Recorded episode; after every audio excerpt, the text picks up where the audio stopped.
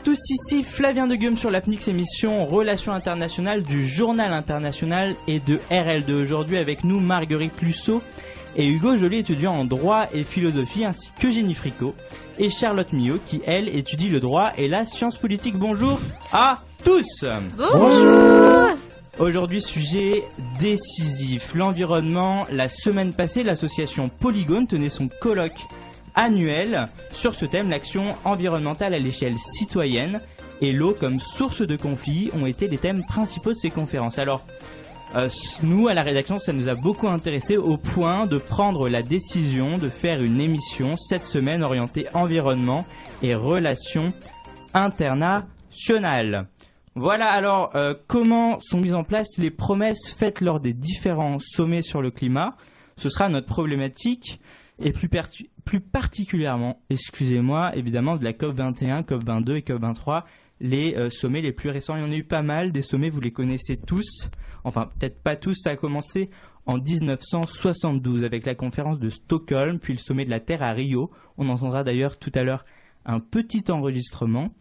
Et puis euh, Kyoto, le protocole de Kyoto que vous connaissez sans doute, il est célèbre puisque les États-Unis l'ont signé, mais ne l'ont pas ratifié en 1997. Et puis en passant un petit peu, euh, Copenhague, La Haye, etc., on arrive à la COP 21, 22, 23, c'est dont on parlera lors de cette émission. Alors vous allez dire projet ambitieux, projet très large, trop large peut-être. Nous nous sommes donc focalisés sur des pays précis.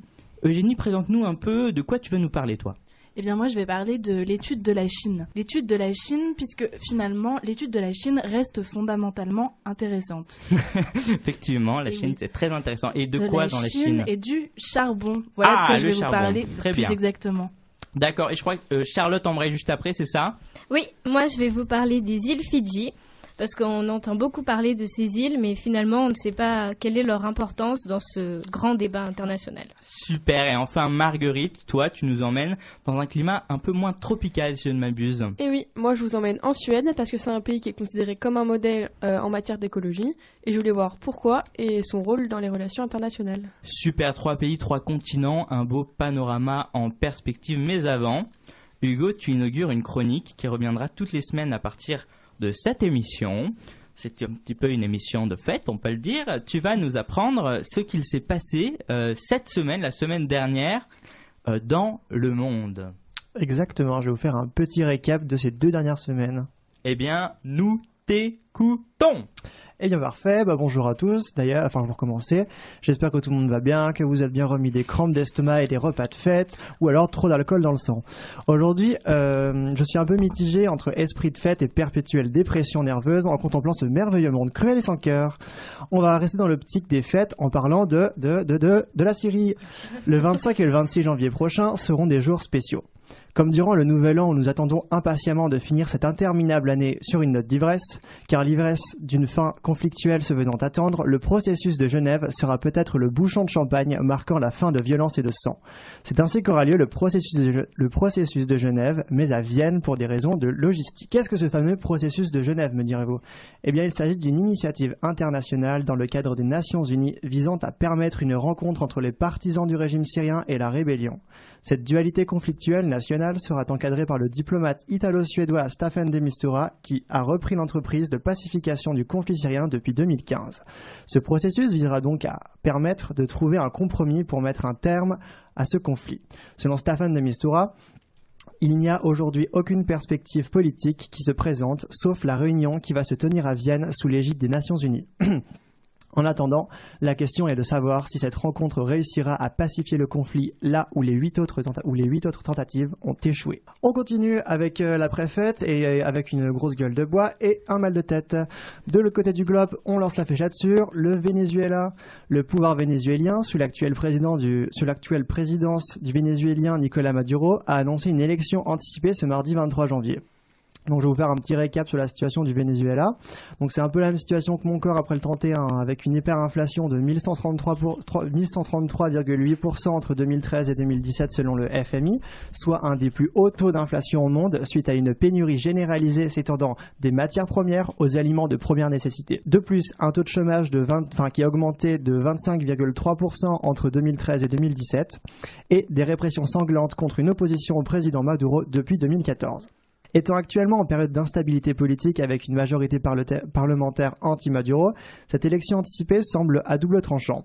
Sur le premier tranchant de la lame, on peut constater une possibilité de remplacer l'actuel président suite aux nombreux mouvements contre lui. Mais de l'autre tranchant de la lame, il peut au contraire s'avérer profitable au président actuel d'organiser cette élection. D'une part, cette élection anticipée ne laissera pas forcément une période suffisamment longue politiquement pour permettre aux électeurs de penser convenablement la succession euh, du président vénézuélien. Et d'autre part, en raison de cette instabilité qui gangrène l'actuel système politique, une majorité politique pourra être plus complexe à mettre en place, permettant éventuellement une, une réélection de l'actuel président. Donc la marge de manœuvre de l'opposition vénézuélienne ayant la tête enfermée dans une politique répressive, la situation économico-sociale ressemble à une indigestion d'un repas de fête composé de crampes d'estomac et de relents gastriques. Autrement dit, le corps vénézuélien a soif d'ataraxie. Pour la suite, on va se faire un petit tour en Europe pour coller les yeux sur une fin à un conflit certes factice, mais néanmoins important. On va alors un peu de gazon frais marécageux pour se rincer la bouche après une longue bataille contre un morceau de dinde de Noël mal cuit. Oui, le gouvernement, le gouvernement français a abandonné le projet de Notre-Dame-des-Landes la semaine dernière. Après 50 ans de projet pour les bâtisseurs, 50 ans de lutte pour les écologistes et les agriculteurs, c'est un véritable bras de fer que se livraient les deux camps et qui prend fin cette semaine.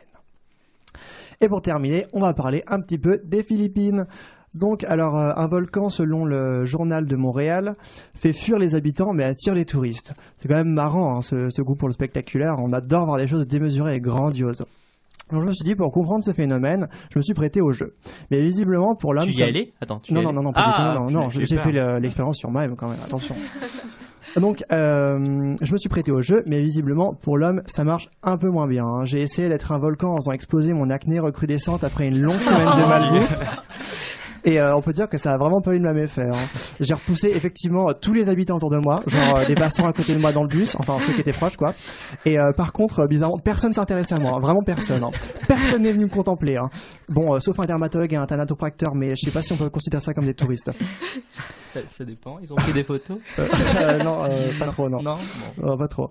C'était plus au scalpel, mais bref. Ah. mais enfin bref, comme une peau d'adolescent en un peu plus spectaculaire, le volcan de Mayenne abreuve son entourage de mucus enflammé. Sur ce, je vous souhaite une bonne semaine, paix, amour et adelphité. Eh bien, merci Hugo. À la semaine prochaine pour les actualités internationales de la semaine. Il faut pas dire euh, des choses comme ça. Euh, bon, on va partir sur l'environnement. Euh, une autre crise que celle qui est sur le front euh, d'Hugo.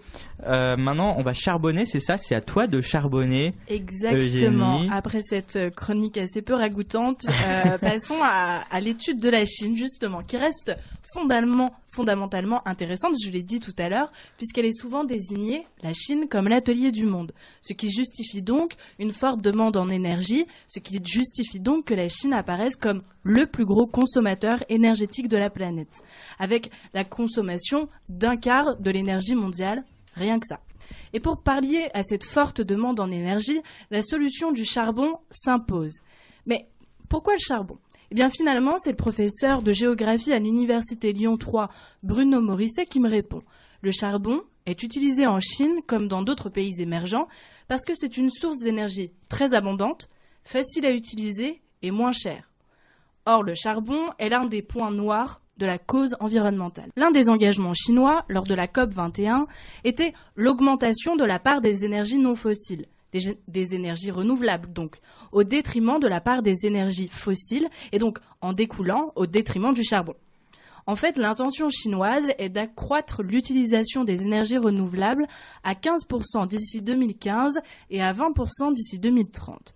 Actuellement, et deux ans après les accords de Paris, la Chine reste le plus gros consommateur de charbon et sa contribution énergétique s'élève seulement à 5%. Alors cet engagement est-il trop ambitieux ou trop modeste? Il est difficile d'évaluer. Notons tout de même, de manière plus générale, que Greenpeace estime le, pari des 2% de la COP 21 beaucoup et beaucoup trop insuffisant.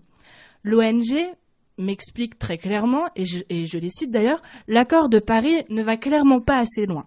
Il aurait fallu un engagement atteignant les moins 5 moins 1,5% au minimum. Le charbon représente l'un des facteurs de la crise climatique. Pour deux raisons. Et là encore, c'est Greenpeace qui m'explique. Primo, parce que c'est une énergie fossile. Donc il faut la laisser dans son milieu naturel, c'est-à-dire laissons le charbon dans le sol. l'extraction du charbon elle-même en fait est polluante. Deuxièmement, parce que la combustion du charbon entraîne une émission de CO2 qui, on le sait tous, aggrave le trou dans la couche de zone et donc favorise le réchauffement et donc le dérèglement climatique. Au-delà de causer de réels troubles environnementaux, de repeindre les bâtiments en noir et de rendre le ciel grisâtre, le charbon est extrêmement dangereux pour la santé. Depuis plus d'un an, à présent, l'OMS a, lancé, c'est-à-dire presque en automne 2016, une campagne de communication pour réduire les polluants atmosphériques. Il faut dire que l'ONG, dans son rapport de 2013 justement, recense 3 millions de décès ayant pour cause la pollution de l'air et plus, spécifiquement, cette pollution de l'air est à l'origine de deux décès sur trois en Asie du Sud-Est et en Pacifique occidental occidentale. C'est-à-dire, concrètement, la Chine est en plein dedans. Ce qui donne au gouvernement chinois de quoi réellement s'inquiéter. D'un point de vue environnemental déjà, et, ensuite d'un point de vue euh, au niveau de la santé. Et justement, Pékin commence à réagir face à l'ampleur de la situation. Xi Jinping en a conscience et déclare vouloir voir le retour du ciel bleu à Pékin, mettant en place, et je, cite le professeur Morisset une nouvelle fois, une politique de diversification énergétique. Le gaz, l'éolienne, le solaire ou encore le nucléaire sont maintenant mis en avant. Des solutions plus ou moins radicales sont, sont donc euh, mises en place par le gouvernement. Et Greenpeace reconnaît et salue les efforts fournis. Nous n'aurons pas le temps de tous les, étudier, évidemment. Mais l'une d'entre elles m'a semblé tout à fait captivante, celle de remplacer les, systèmes de chauffage à charbon de chaque citoyen par un système de chauffage à gaz nettement moins polluant. Effectivement, le, professeur Morisset me disait aussi, le chauffage au charbon est obsolète, très polluant et dangereux. Il n'existe plus depuis longtemps chez nous. Il apparaît donc comme un processus normal dans un pays en voie de modernisation accélérée de, de mettre à mal le chauffage à charbon et de le remplacer par un chauffage à gaz.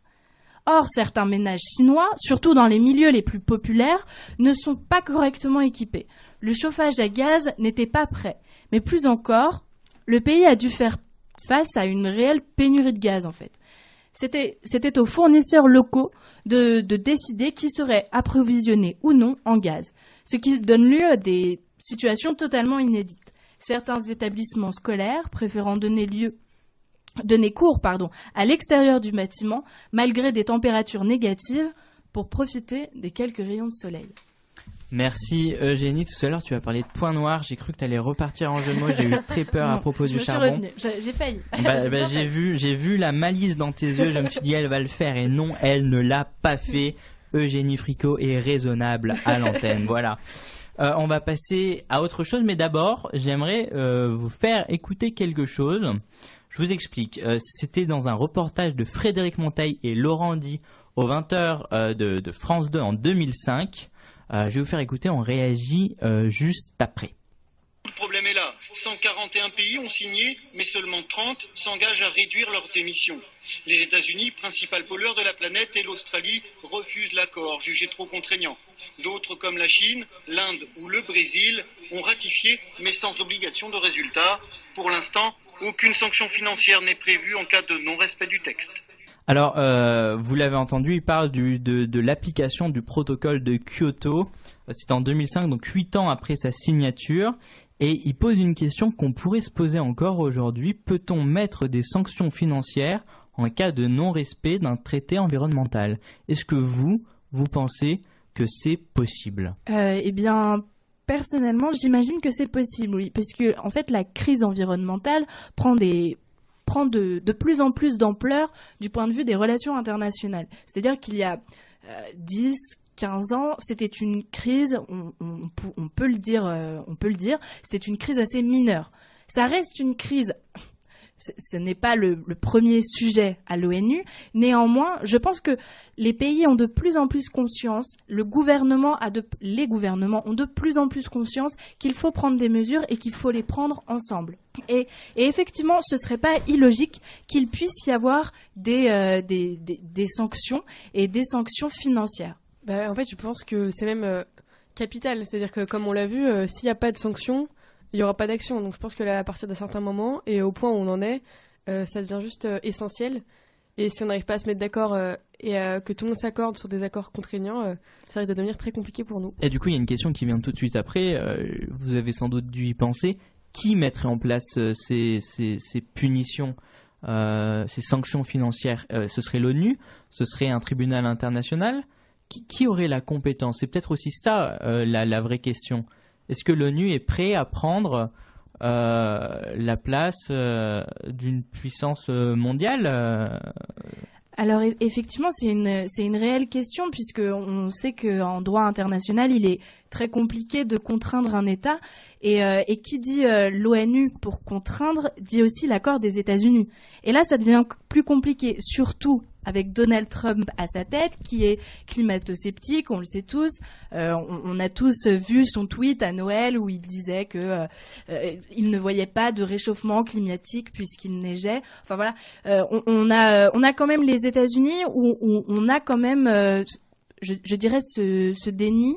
Et, donc voilà, s'il fallait contraindre un État, il faudrait d'abord convaincre les États-Unis. Mais en même temps, on a la Chine qui fait contrepoids. Et la Chine prend de plus en plus de mesures. Le, gouvernement à Pékin se rend compte qu'il faut faire face à ces problèmes climatiques. Donc oui, l'ONU, je pense, euh, pourrait contraindre. Eh bien, euh, affaire à suivre. Ce, serait, sera très intéressant, euh, je pense, les développements de ces sommets internationaux. On va passer à toute autre chose. Charlotte, tu nous emmènes un peu dans un pays paradisiaque. Paradisiaque, c'est le mot. Nous rêvons tous de partir en vacances dans ces îles justement paradisiaques, avec des plages de sable blanc, des la faune et la flore exceptionnelles, et les hôtels de luxe dix pieds dans l'eau. Mais peut-être un peu trop, car d'ici la fin du siècle, ces îles ne seront plus, enfin, plus à proprement parler, puisqu'elles appartiendront au monde des sirènes et autres survivants de l'Atlantide. En effet, réchauffement planétaire oblige, la glace fond et le niveau de la mer augmente de 1 à 3 mètres d'ici la fin du siècle. Ces îles paradisiaques sont les premières touchées puisque elles ne sont certaines qu'à quelques mètres du niveau de la mer. Ce sont aussi les premières à vouloir réagir, mais certaines ne sont pas assez développées pour le faire. Mais cela ne les empêche pas de se donner une voix sur la scène internationale. C'est le cas d'un archipel dans le Pacifique Sud, les îles Fidji. Cette ancienne colonie britannique, indépendante depuis 1970, devenue la République de Fidji malgré quelques tensions et autres coups d'État, est composée de plus de 300 îles volcaniques, dont seulement une centaine habitées, et la capitale, Suva, se situe sur la plus grande île où le point culminant est de 1300 mètres. Cette république a réussi à s'imposer sur la scène internationale environnementale, grâce à la présidence de la COP23 en novembre dernier. Oui, je sais, la dernière COP23 ne s'est pas déroulée à Fidji. Elle s'est déroulée en Allemagne, à Bonn. Mais essayez de déplacer 20 000 personnes sur une île dans le dernier fuseau horaire et qui n'a pas les moyens de construire de nouvelles infrastructures. Vous verrez tout de suite que ce n'est pas si évident. Ainsi, le siège de la Convention cadre des Nations Unies sur le changement climatique s'est trouvé être un lieu neutre parfait. Ainsi, les, pays insulaires comme Fidji, représentés par les Fidji d'ailleurs, ont pu se mettre en avant et transmettre leur voix pour être des moteurs dans les négociations. Car en effet, ce sont ces petits pays les premiers touchés par les défis climatiques, tels que l'augmentation de catastrophes naturelles, comme le cyclone de catégorie 5 qui a frappé les îles Fidji en 2016 et qui a détruit tout de même l'équivalent d'un cinquième de leur PIB ou l'augmentation de la température de l'eau et de son acidité qui tue peu à peu les coraux ainsi que tout l'écosystème. Mais pour le moment, l'un des problèmes principaux est la montée des eaux, qui d'ailleurs est déjà montée de plus de 20 cm et qui devrait continuer à monter d'un mètre voire à trois en fonction des analyses, et qui devrait submerger après s'être infiltrée dans les nappes phréatiques. C'est très rassurant. Oui, très rassurant. J'ai eu la chance de m'entretenir avec la professeure Elisabeth Hollande, qui est la directrice du Centre Pacifique pour l'environnement et le développement durable de l'Université Pacifique Sud, située dans la capitale de Fidji. Cette professeure, reconnue internationalement, a pris le temps de répondre à mes questions sur les conséquences de la montée. Right now, globally, the sea level has risen about a little more than 20 centimeters. The science suggests that very quickly we'll be looking at one to three meters of sea level rise. So the way the villages right now are protecting themselves yeah. are by moving, by building seawalls, or by installing floodgates. Um, so the villages that need to move have already been identified with just the level of sea level rise that's coming. But as this, the rate of sea level rise increases, it will become even more urgent for these villages to move. So 676 of the 1800 villages in Fiji will need to be moved. So imagine how expensive that will be. Donc, comme elle nous dit, le niveau de la mer est déjà monté de plus de 20 cm. Les villages ont donc dû développer des techniques concrètes pour se protéger, avec des digues, des vannes ou encore des barrages. Et dans certains cas extrêmes, certains villages vont devoir être déplacés. Et c'est un cas extrême finalement assez courant, puisque euh, dans les îles Fidji, cela représente 85% des villages fidjiens qui ont déjà été prévenus sur leur futur déplacement.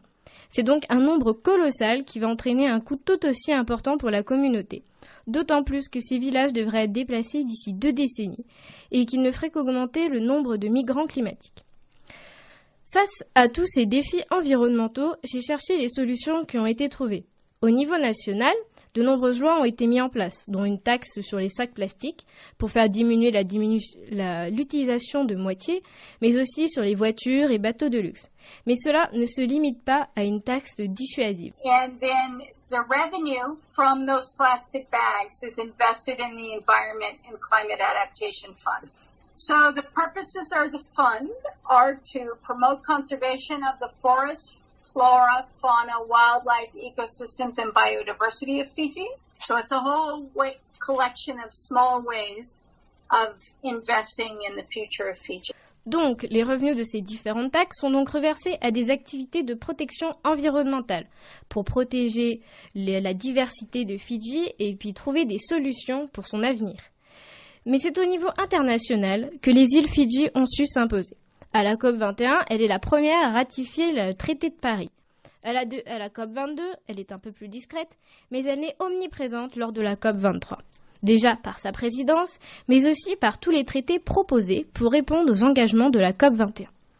Il y a tout d'abord le Pacific Climate Treaty. Ce traité est le premier à engager officiellement des pays à supprimer les énergies fossiles avec des actions concrètes, comme la suppression d'aides ou de projets d'exploitation, tout en montant des fonds pour aider ceux touchés directement par ce changement et faciliter l'accès aux énergies renouvelables. Malheureusement, il n'a été ni signé ni ratifié. J'ai pu avoir l'avis de la professeure Hollande sur ce traité, qu'elle a elle-même étudié.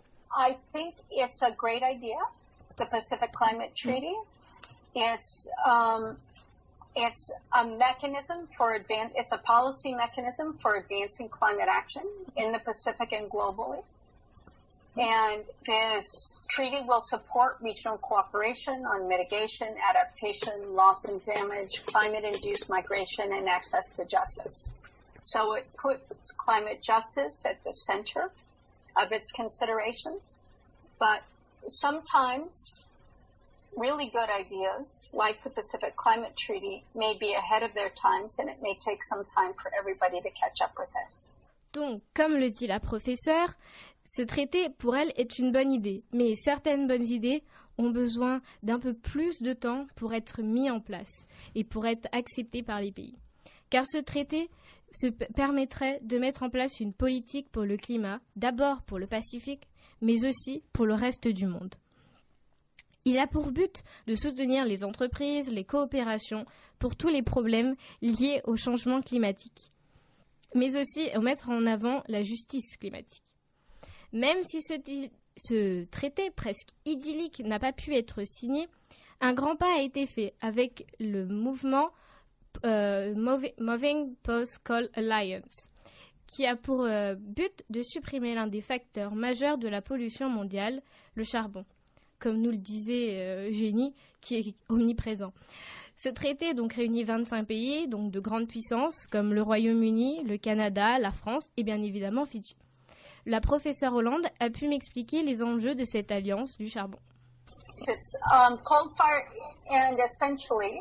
um, there's a declaration that says coal-fired power plants produce almost 40% of the global electricity today, making carbon pollution from coal a leading contributor to climate change.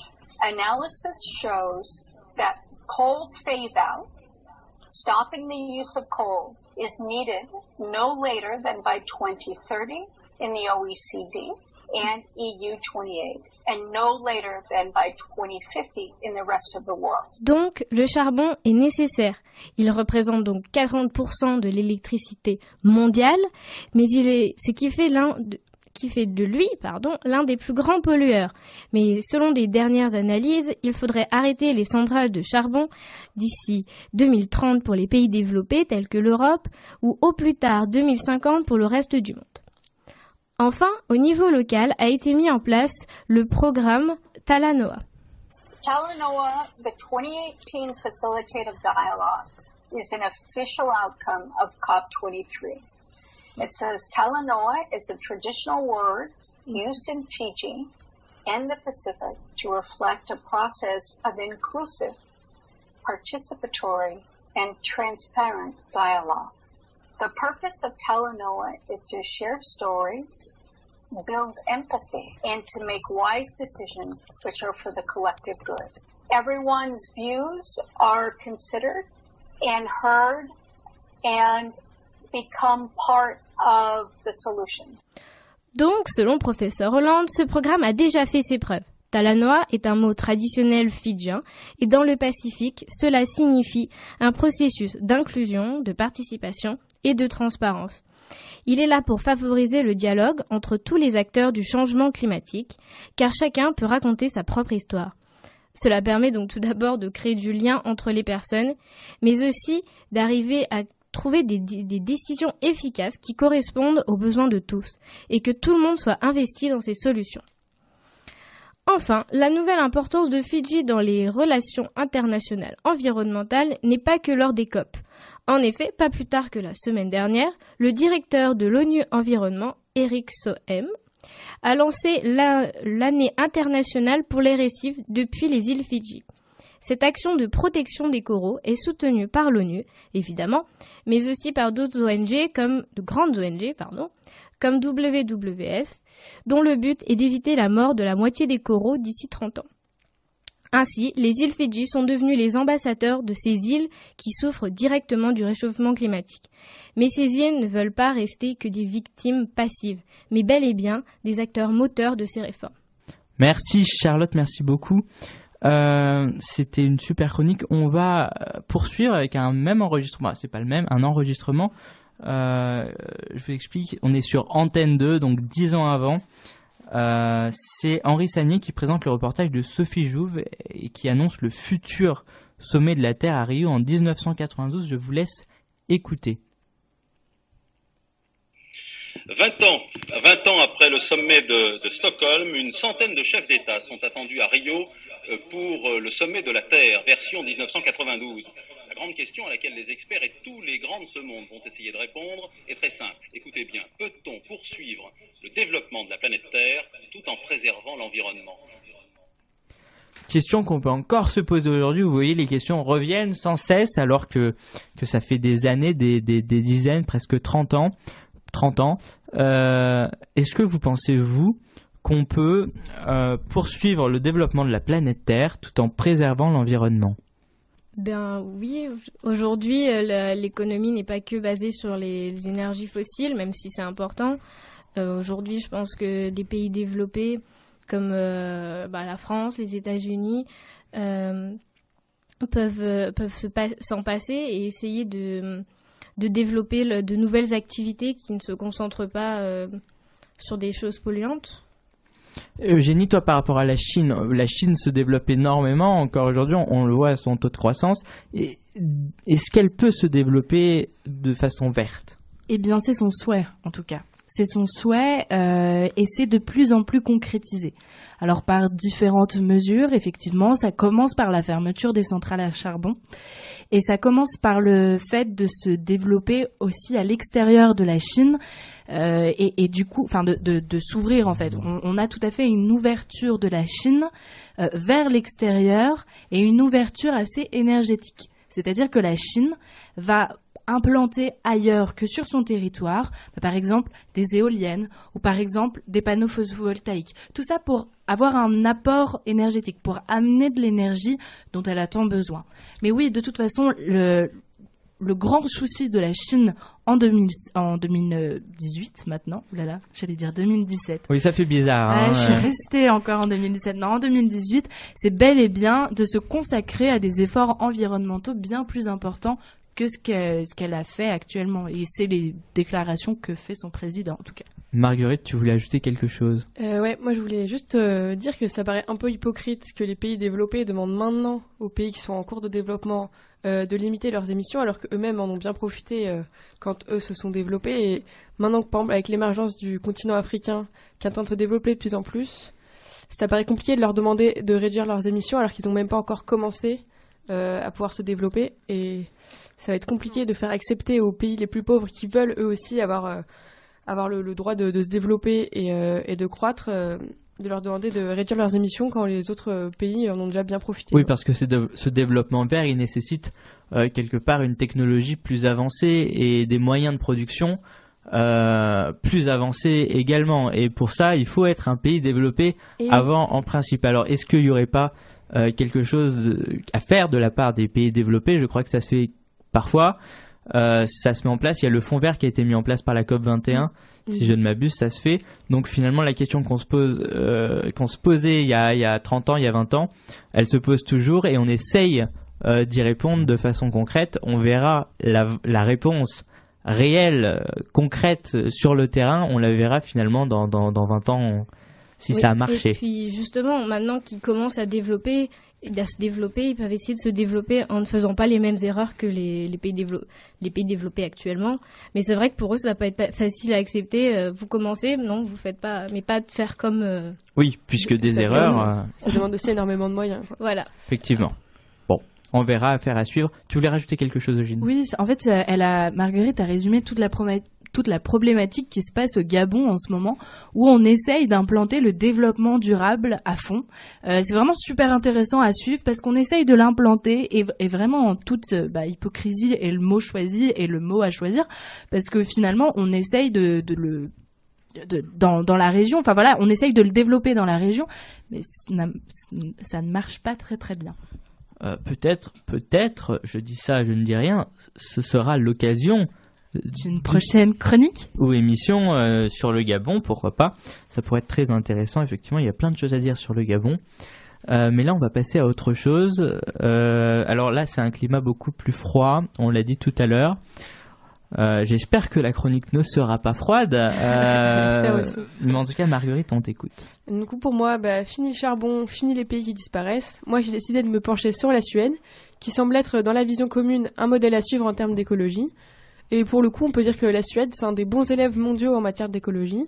Selon l'index de performance environnementale de l'université de Yale, qui a été publié en 2016, la Suède était troisième, avec notamment une qualité de l'air excellente, une agriculture durable très développée et une exposition de la population aux risques sanitaires des plus faibles du monde. Euh, ces chiffres, ils sont très compréhensibles quand on les regarde à la lumière des efforts politiques qui sont déployés par le gouvernement, euh, taxes carbone, réforme fiscale, taxes d'embouteillage dans sa capitale Stockholm, un projet de ville écologique, euh, le Stockholm Royal Seaport, est déjà en construction et devrait être achevé d'ici 2030. Une ville verte avec des technologies innovantes pour économiser l'énergie. Ces grandes entreprises comme Sony Ericsson ou Nokia suivent également la tendance en faisant partie des entreprises les plus vertes du monde, selon Greenpeace. Mais les habitants semblent aussi euh, sensibilisés à l'écologie. Par exemple, en 2016, la Suède a atteint presque 40% de recyclage de ses déchets plastiques, et près de, dont près de 99% est revalorisé. On voit donc que la Suède est un exemple à suivre en matière d'écologie, et cela s'est ressenti lors des différentes euh, rencontres mondiales sur ce thème et dans les relations internationales. L'ambassade de, Suède a rappelé les efforts de son pays, euh, notamment économiques, puisque la Suède est le premier contributeur mondial du Fonds vert pour le climat de l'ONU, dont on parlait avec Flavien. Lors de la COP 21, par exemple, dont on a beaucoup entendu parler car ce sommet euh, qui rassemblait 195 pays s'est déroulé dans notre capitale du 30 novembre au 12 décembre 2015 et qui a débouché sur l'accord de Paris. L'Europe, en tant qu'union, et donc pas euh, chacun des pays euh, pris indépendamment, a pris des engagements très précis et chiffrés réduire de 40% les émissions de gaz à effet de serre à l'intérieur de l'Union européenne par rapport à 1990, arriver à au moins 27% d'énergie renouvelable dans la consommation finale d'énergie en 2030 et à au moins 27% d'économie d'énergie par rapport à un scénario référence à l'horizon 2030. Euh, dans ces chiffres, tous les gaz et tous les secteurs de l'économie sont concernés. Donc la Suède s'est révélée être un leader durant les négociations et être prête à s'engager économiquement de manière significative contrairement à d'autres pays développés dont la réticence à mettre la main à la poche a pu être soulevée par les observateurs. La Suède s'est engagée avec 19 autres pays à doubler ses investissements dans les énergies propres dans les 5 ans, donc euh, d'ici à 2020, et à investir avec eux près de 20 milliards d'euros dans la recherche sur l'énergie moins polluante. Cet engagement est appelé Mission Innovation. Et fidèle à son rôle de moteur, la Suède a également pris l'engagement avec l'Allemagne, la Norvège et le Royaume-Uni à investir près de 250 millions d'euros dans le programme de la Banque mondiale, le TCAF, Transformative Carbon Asset Facility, qui a pour but d'aider les pays pauvres à réduire leur pollution carbone et à les encourager grâce à des paiements à mettre en place des politiques de réduction carbone. Donc c'est ce dont on parlait tout à l'heure. Pendant la COP 21, la Suède a été un moteur et n'a pas hésité à investir pour mettre pour euh, aider à atteindre les ambitieux, trop peut-être, objectifs fixés. Donc la COP 21 a été logiquement suivie de la COP 22 à Marrakech au Maroc et de la COP 23 à Bonn en Allemagne, mais organisée par les Fidji, comme nous l'expliquait Charlotte. Euh, comme ces négociations n'ont pas eu lieu en France, on en a beaucoup moins entendu parler et la couverture médiatique a été très partielle. Ces deux sommets ont notamment servi à finaliser et à mettre en œuvre concrètement les accords de Paris, mais cela s'est révélé très délicat, sur fond de rivalité nord-sud et à cause de crispations quant au budget, mais aussi à cause de l'arrivée de Trump dans les négociations et par la suite à la sortie de la sortie des États-Unis de l'accord de Paris. Euh, les pays se laissent jusqu'en fin 2018 pour euh, dresser un bilan collectif euh, de leurs émissions en gaz à effet de serre. Donc comme je l'ai dit, ça s'est avéré compliqué de trouver des réels signes de progression en deux ans, et surtout de comprendre le rôle de la Suède en particulier quand elle agit à l'intérieur du bloc européen. Pour m'aider à y voir plus clair, j'ai contacté Valérie Laramé de Tannenberg, qui est le rédacteur en chef du journal de l'environnement. C'est un journal en ligne et qui a écrit un article très intéressant que je vous invite tous à aller lire. On le mettra dans la description. Ouh Parfait qui s'appelle Comment la Suède négocie-t-elle l'après COP21 euh, je l'ai d'abord questionné sur le rôle de la Suède dans les deux dernières COP et si on pouvait dire en tant que pays avancé, euh, très avancé écologiquement euh, qu'il détenait un leadership. D'après lui, au contraire, la Suède a été moins active et plus en retrait et elle s'est pas positionnée en leader alors qu'il semblerait nécessaire d'en trouver un. Selon lui, le leadership écologique qui semble se dessiner serait plutôt formé de l'Union européenne, du Canada et de la Chine, même si cela reste à confirmer. Pour lui, une des principales avancées depuis la COP 21 euh, en Suède, c'est l'entrée en vigueur, ce 1er janvier, de la loi sur le climat, dans l'objectif d'atteindre la neutralité carbone d'ici 2045. Le gouvernement est obligé d'adapter ses politiques sectorielles au budget carbone donné. Il doit rendre des comptes au Parlement et c'est une autorité indépendante qui sera chargée de contrôler les résultats de cette politique. Mais le rédacteur en chef du journal de l'environnement souligne la difficulté de décarboner certains secteurs d'activité, notamment celui des transports. Enfin, j'ai essayé de comprendre si on pouvait considérer la Suède comme un modèle et comment cela s'expliquait. Selon lui, la principale raison de son avancement dans ce domaine, c'est la fiscalité mise en place, notamment la taxe carbone qui est très efficace et qui aurait permis de réduire de 16% l'émission de gaz à effet de serre et d'investir dans des solutions énergétiques plus efficaces. Et il a donné l'exemple du chauffage collectif urbain. Et pour finir sur une note qui nous parlera à tous, j'ai contacté Rachel Heim, une étudiante de l'université Pierre et Marie Curie, en échange à Uppsala en Suède et j'ai essayé de comprendre les différences concrètes dans la vie quotidienne qui existent entre la France et la Suède, qui pourraient expliquer le fait que la Suède est considérée comme un exemple et comme étant en avance sur la plupart des pays européens. Elle m'a d'abord expliqué que ce qui l'a marqué, c'était à quel point le tri était poussé. Il possède beaucoup plus de catégories de tri que nous. Le verre euh, blanc est séparé du verre coloré, les journaux sont à part, le compost.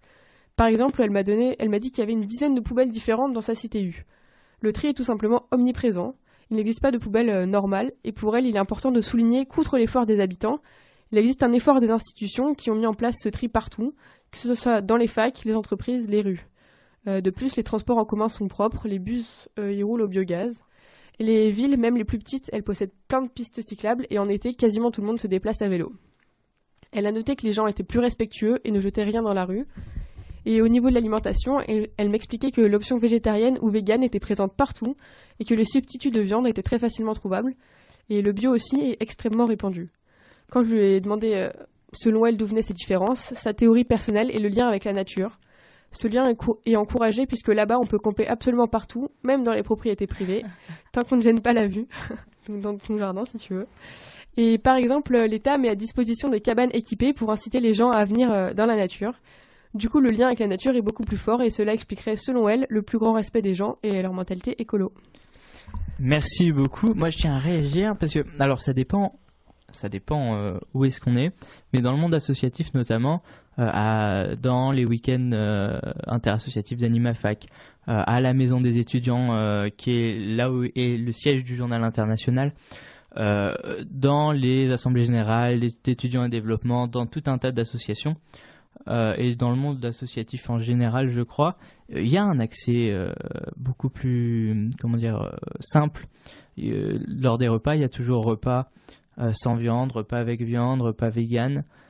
Je sais pas, vous, vous trouvez vraiment que que c'est pas accessible? Je sais pas si on peut dire que c'est pas accessible, mais en tout cas, c'est beaucoup moins revendiqué.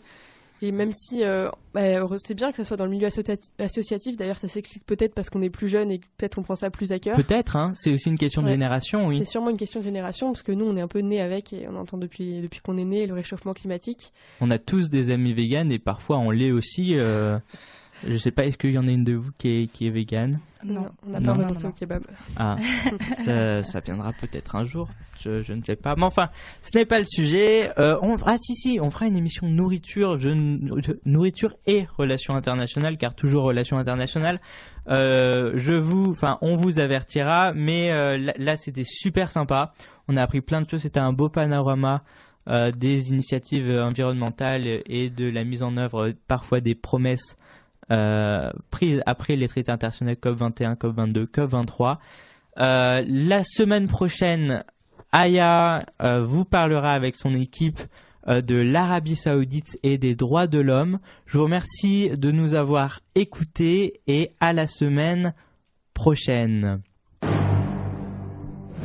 Ich bin ein Entre ici, Jean Moulin. Yes, we can. Je vous ai compris c'est un Vloopy. Vive le Québec libre I have a dream. I have a dream. I have a dream.